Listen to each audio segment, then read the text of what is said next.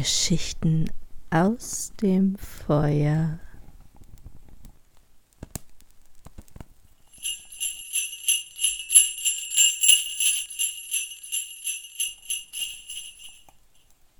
Adventskalender 2021 Die Schneekönigin von Hans Christian Andersen. Gesprochen von Katrin Rösler. Fünfte Geschichte. Das kleine Räubermädchen Sie fuhren durch den dunklen Wald, aber die Kutsche leuchtete gleich einer Fackel. Das stach den Räubern in die Augen, das konnten sie nicht ertragen. Das ist Gold, das ist Gold, riefen sie, stürzten hervor, ergriffen die Pferde, schlugen die kleinen Jockeys, den Kutscher und die Diener tot und zogen dann die kleine Gerda aus dem Wagen. Sie ist fett, sie ist niedlich, Sie ist mit Nusskernen gefüttert, sagte das alte Räuberweib, das einen langen, struppigen Bart und Augenbrauen hatte, die ihr über die Augen herabhingen. Das ist so gut wie ein kleines fettes Lamm. Wie soll die schmecken? Und dann zog sie ihr blankes Messer heraus, und das glänzte, dass es greulich war. Au! sagte das Weib zu gleicher Zeit. Sie wurde von ihrer eigenen Tochter, die auf ihrem Rücken hing, so wild und unartig, dass es eine Lust war, in das Ohr gebissen. Du hässlicher Balg, sagte die Mutter und hatte nicht Zeit, Gerda zu schlachten. Sie soll mit mir spielen, sagte das kleine Räubermädchen. Sie soll mir ihren Muff, ihr hübsches Kleid geben, bei mir in meinem Bette schlafen. Und dann biss sie wieder, dass das Räuberweib in die Höhe sprang und sich ringsherum drehte. Alle Räuber lachten und sagten Sieh, wie sie mit ihrem Kalbe tanzt. Ich will in den Wagen hinein, sagte das kleine Räubermädchen. Und sie wollte und musste ihren Willen haben, denn sie war so verzogen und so hartnäckig. Sie und Gerda saßen drinnen, und so fuhren sie über Stock und Stein tiefer in den Wald hinein. Das kleine Räubermädchen war so groß wie Gerda, aber stärker und breitschultriger die Augen waren ganz schwarz. Sie sahen fast traurig aus. Sie fasste die kleine Gerda um den Leib und sagte Sie sollen dich nicht schlachten, solange ich nicht böse werde. Du bist wohl eine Prinzessin. Nein, sagte Gerda und erzählte ihr alles, was sie erlebt hatte und wie sehr sie den kleinen Kai lieb hätte. Das Räubermädchen betrachtete sie ganz ernsthaft, nickte ein wenig mit dem Kopfe und sagte Sie sollen dich nicht schlachten, selbst wenn ich dir böse werde. Dann werde ich es schon selbst tun. Und dann trocknete sie Gerdas Augen und streckte ihre beiden Hände in den schönen Muff, der so weich und warm war. Nun hielt die Kutsche still. Sie waren mitten auf dem Hofe eines Räuberschlosses. Dasselbe war von oben bis unten geborsten. Raben und Krähen flogen aus den offenen Löchern, und die großen Bullenbeißer von denen jeder so aussah, als könne er einen Menschen verschlingen, sprangen hoch empor, aber sie bellten nicht, denn das war verboten. In dem großen, alten, verräucherten Saale brannte mitten auf dem steinernen Fußboden ein helles Feuer. Der Rauch zog unter der Decke hin und musste sich selbst den Ausweg suchen. Ein großer Braukessel mit Suppe kochte, und Hasen wie Kaninchen wurden an Spießen gebraten. Du sollst diese Nacht mit mir bei allen meinen kleinen Tieren schlafen, sagte das Räubermädchen. Sie bekamen zu essen und zu trinken und gingen dann nach einer Ecke, wo Stroh und Teppiche lagen. Oben drüber saßen auf Latten und Stäben mehr als hundert Tauben, die alle zu schlafen schienen, aber sich doch ein wenig drehten, als die beiden kleinen Mädchen kamen. Die gehören mir alle, sagte das kleine Räubermädchen und ergriff rasch eine der nächsten hielt sie bei den Flügeln und schüttelte sie, dass sie mit den Flügeln schlug. Küss sie, rief sie und schlug Gerda ins Gesicht. Da sitzen die Waldkanaillen, fuhr sie fort und zeigte hinter eine Anzahl Stäbe, die vor einem Loche oben in der Mauer eingeschlagen waren. Das sind Waldkanaillen, die beiden, die fliegen gleich fort, wenn man sie nicht ordentlich verschlossen hält. Und hier steht mein alter liebster Bä. Und sie zog ein Rentier am Horne, welches einen blanken, kupfernen Ring um den Hals trug und angebunden war. Den müssen wir auch in der Klemme halten, sonst springt er uns fort. An jedem Abend kitzle ich ihn mit meinem scharfen Messer am Halse. Da verfürchtet er sich so. Und das kleine Mädchen zog ein langes Messer aus einer Spalte in der Mauer und ließ es über des Rentier Hals hingleiten.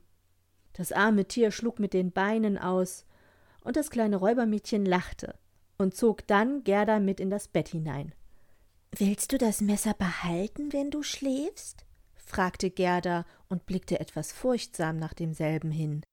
Ich schlafe immer mit dem Messer, sagte das kleine Räubermädchen. Man weiß nie, was vorfallen kann.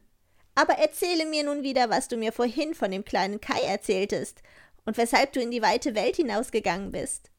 Und Gerda erzählte wieder von vorn. Und die Waldtauben gurrten oben im Käfig, und die anderen Tauben schliefen. Das kleine Räubermädchen legte ihren Arm um Gerdas Hals, hielt das Messer in der anderen Hand und schlief, dass man es hören konnte. Aber Gerda konnte ihre Augen durchaus nicht schließen. Sie wusste nicht, ob sie leben oder sterben würde. Die Räuber saßen rings um das Feuer, sangen und tranken, und das Räuberweib überkegelte sich. Oh, es war ganz greulich für das kleine Mädchen mit anzusehen. Da sagten die Waldtauben Rocketigu, Rocketigu, wir haben den kleinen Kai gesehen. Ein weißes Huhn trug seinen Schlitten. Er saß im Wagen der Schneekönigin, welcher dicht über den Wald hinfuhr, als wir im Neste lagen. Sie blies auf uns Junge, und außer uns beiden starben alle. Was sagt ihr dort oben? rief Gerda. Wohin reiste die Schneekönigin? Wisst ihr etwas davon? Sie reiste wahrscheinlich nach Lappland, denn dort ist immer Schnee und Eis. Fragt das Rentier, welches am Strick angebunden steht. Dort ist Eis und Schnee, dort ist es herrlich und gut, sagte das Rentier. Dort springt man frei umher in den großen glänzenden Tälern. Dort hat die Schneekönigin ihr Sommerzelt aber ihr festes Schloss ist oben gegen den Nordpol hin, auf der Insel, die Spitzbergen genannt wird.